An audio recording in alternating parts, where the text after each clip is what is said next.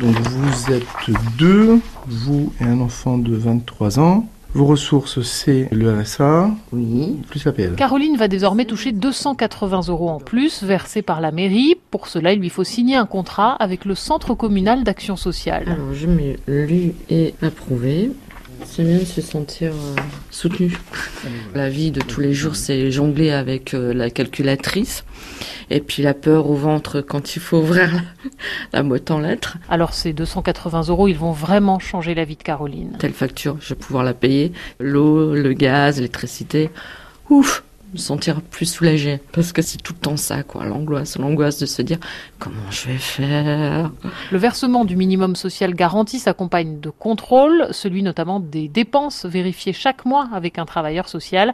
Indispensable, assure Manuel Delpozo, directeur du CCAS. L'accompagnement doit se faire sur plusieurs mois et il doit se faire parce que aussi les familles doivent avoir la garantie qu'à un moment donné, elles vont vivre au mieux et elles auront l'accompagnement adapté par rapport à leurs problématiques. Le minimum social garanti peut être versé un mois, six mois, un an, le temps de retrouver une bouffée d'air financière. C'est en revanche sur les finances de la commune de Grande-Sainte que cela va peser. Entre 1 400 000 euros et 2 millions, prévoit le maire, candidat Europe Écologie Les Verts aux élections européennes, Damien Carême. Moi, je saisis aussi le fait qu'on va alléger beaucoup notre facture énergétique pour consacrer cet argent à cette lutte contre la pauvreté. Voilà, c'est de l'écologie sociale.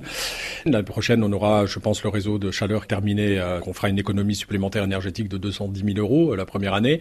On finançait déjà le CCAS et le différentiel c'est un effort supplémentaire que va mettre la collectivité. Effort conséquent, à Grande-Sainte, 17% de la population vit sous le seuil de pauvreté.